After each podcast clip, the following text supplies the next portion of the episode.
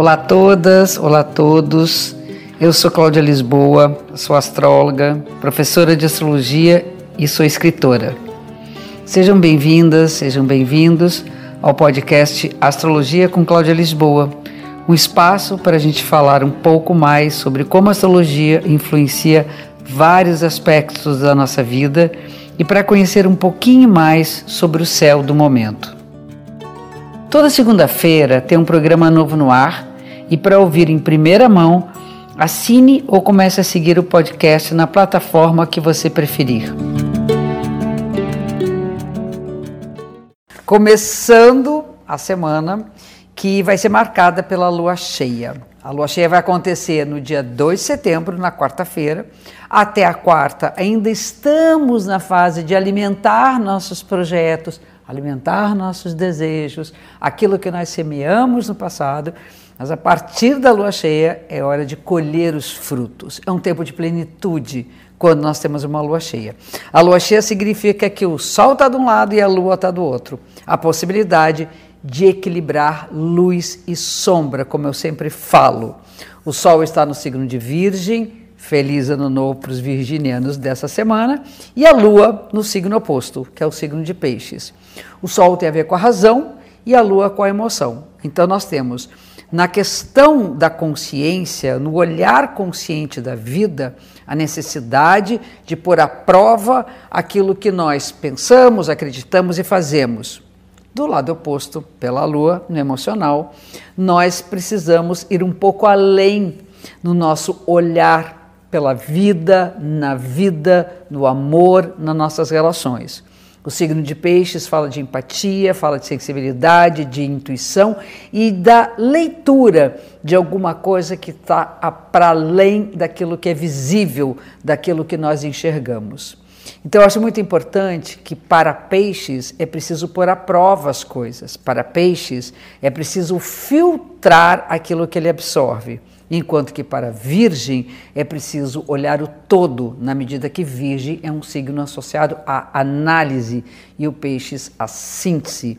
Então, nesse eixo, nós vamos chamar o eixo do aperfeiçoamento. Nós vamos nos aperfeiçoar nas pequenas coisas, nos pequenos detalhes, no lado prático da vida, aquilo que nós aprendemos a fazer, aquilo que nós produzimos e vamos aperfeiçoar a nossa interioridade, a profundidade do nosso ser, aperfeiçoando, crescendo e nos desenvolvendo espiritualmente. A lua cheia é um tempo de plenitude e de colheita. Agora vamos aos aspectos da semana. É uma semana, como a passada, com um equilíbrio entre os desafios e os aspectos fluentes. Nós temos, uh, ao longo de praticamente toda semana, dois aspectos favoráveis de Mercúrio: Mercúrio com Plutão e Mercúrio com Saturno. Esses dois aspectos, eles são muito interessantes porque enquanto Uh, se pensa Mercúrio com Plutão como sendo a possibilidade de aprofundar a nossa mente, de entender que a ponta do iceberg é apenas a ponta do iceberg, que nós temos muito, muito mais coisas lá embaixo nas nossas profundezas. O outro aspecto, que é de Mercúrio e Saturno, é a possibilidade de entender a limitação da nossa mente. Então é tão interessante porque a nossa mente ela é limitada até um certo ponto. Agora, se a gente for mais profundo, se nós enxergarmos, conseguirmos ler nas entrelinhas aquilo que não é dito, nós vamos ter uma ideia muito mais plena do que a realidade é. E por isso, além da mente poder se aprofundar e se organizar de uma maneira mais objetiva, nós também poderemos falar e nos comunicar de uma maneira mais profunda e de uma maneira mais concisa. É aquela coisa que a palavra disse exclusivamente o que era necessário, mas foi lá no pontinho.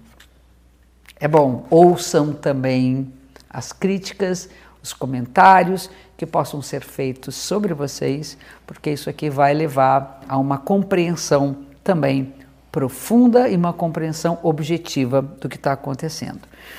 Por outro lado, há uma uh, dificuldade nessa mesma semana da gente encontrar ou pelo menos lidar com os limites nas nossas relações, as limitações no campo do amor. É claro que a gente tende, muitas vezes, a idealizar, a procurar ali uma coisa que você sonha, a imaginar que as coisas possam não ter problemas, às vezes até fugir da realidade.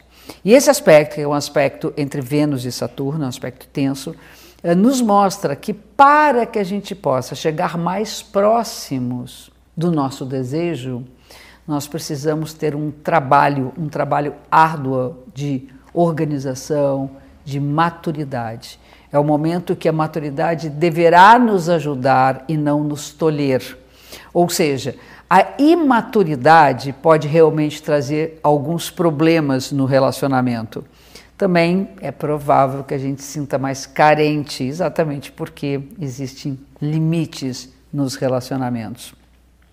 Um outro aspecto é mais para do meio de semana para o final, é que a comunicação que está muito legal deve ter um certo ajuste com a nossa, o nosso propósito espiritual. Então, ok, a gente vai se aprofundar, vai tentar falar o mais objetivo possível, mas tenta conectar isso com seus propósitos maiores, porque às vezes, até falando direitinho ou pensando melhor, a gente pode desviar do propósito maior, que é o propósito espiritual. E no mais para o final da semana, a gente tem aqui um aspecto tenso entre Vênus e Marte. E é uma coisa meio fogo de palha. A gente já teve lá aquela coisa, uma provação com o amor e com as relações. E aí, de repente, ok, trabalhou, trabalhou, aí você dá uma empolgada, calma. É preciso que alimente o fogo da paixão, mas alimente com aquilo que vai preservar o calor e não aquilo que vai consumir rapidamente. Temos também uma. É, é como se fosse assim um, um, uma facilidade, uma ferramenta que é de fato acreditar que o amor é, pode superar esses problemas. Isso pode ajudar a lidar com isso. No dia 5 de setembro, Mercúrio entra no signo de Libra e por aí vai ficar um bom tempo. E ele é indicação, Mercúrio em Libra, é indicação de que a palavra pode ser um instrumento de diplomacia, de harmonia, de ponte entre divergências, né? fazer uma ponte, uma harmonização entre as pessoas, entre opiniões. Então é um tempo de falar com delicadeza. E, por fim, a Vênus vai entrar no signo de Leão, o que significa o cultivo da autoestima. A minha imagem de Vênus no Leão é exatamente na arte, a deusa do amor, né? a Vênus com seu espelho da beleza, olhando para si e vendo o que se tem de melhor, admirando, sem congelar, na sua própria imagem. E aqui a gente fecha mais um episódio da semana. Obrigada pela audiência. Espero vocês também no Instagram, arroba Cláudia Lisboa, e no Face, Escola Cláudia Lisboa de Astro.